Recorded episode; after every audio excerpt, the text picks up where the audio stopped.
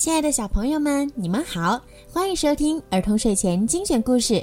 我是每天给小朋友们讲睡前故事的小鱼姐姐。今天的故事呢，要送给张凯博小朋友。今天呀，是你的生日，你的爸爸妈妈为你点播了属于你的专属故事。爸爸妈妈想对你说，亲爱的宝蛋，今天是你的五岁生日。不知不觉，你来到爸爸妈妈身边已经五年了。你是上天赐给我们最好的礼物。爸爸妈妈祝福你永远健康快乐。爸爸妈妈永远爱你。小鱼姐姐也要祝你生日快乐。好啦，现在就让我们一起来听今天送给张凯博的故事吧。要远行的剑龙。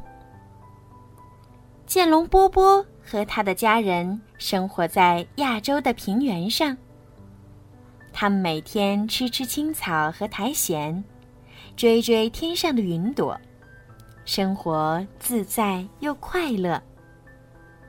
可是最近，剑龙波波却心情沮丧，因为他好久没收到好朋友梁龙小八的消息了。他来到小八的家里。看见了梁龙小八的姐姐。小八的姐姐，你知道梁龙小八去哪里了吗？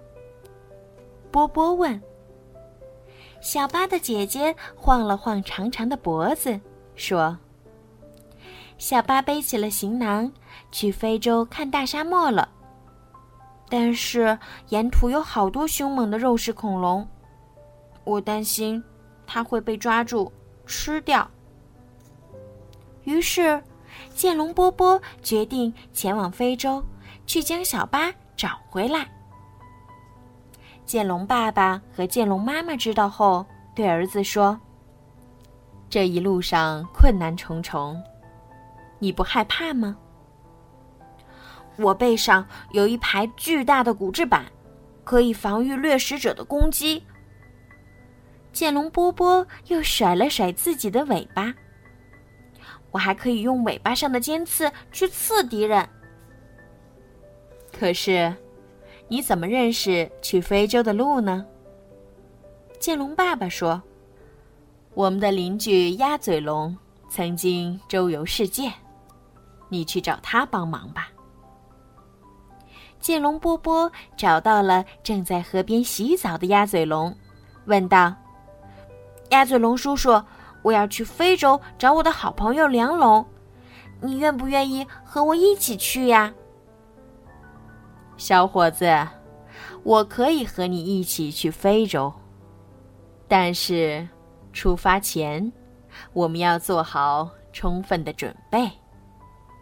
鸭嘴龙叔叔说：“鸭嘴龙叔叔让波波去采集青草和树叶。”他说。不是所有的地方都植被繁茂，在荒原和沙地里，我们必须带充足的食物。鸭嘴龙叔叔还让波波去河边把水灌进水壶里。他说：“不是所有的地方都有河流小溪，在干涸的沙漠里，水是生命之源。”最后。